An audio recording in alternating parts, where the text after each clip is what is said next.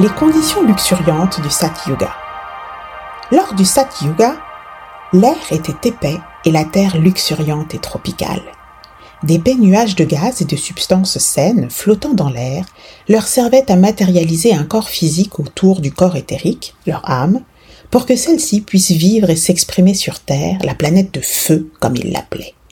À mesure que les âmes arrivèrent en leurs corps éthériques sur Terre de plus en plus fréquemment, ceux qui étaient déjà arrivés préparaient selon des principes bien spécifiques et qui avaient fait leur preuve des cérémonies d'offrande de nourriture et de fleurs, de fruits coupés et autres ambroisies, afin que les nouveaux venus puissent absorber ces substances organiques en leur corps éthérique et matérialiser des corps terrestres.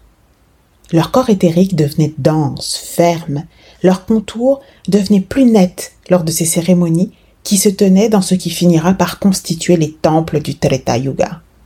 Les âmes continuaient à absorber ces essences nutritives jusqu'à ce qu'elles développent le sens de l'odorat, du toucher et obtiennent une forme physique et puissent se nourrir normalement comme tout animal terrestre.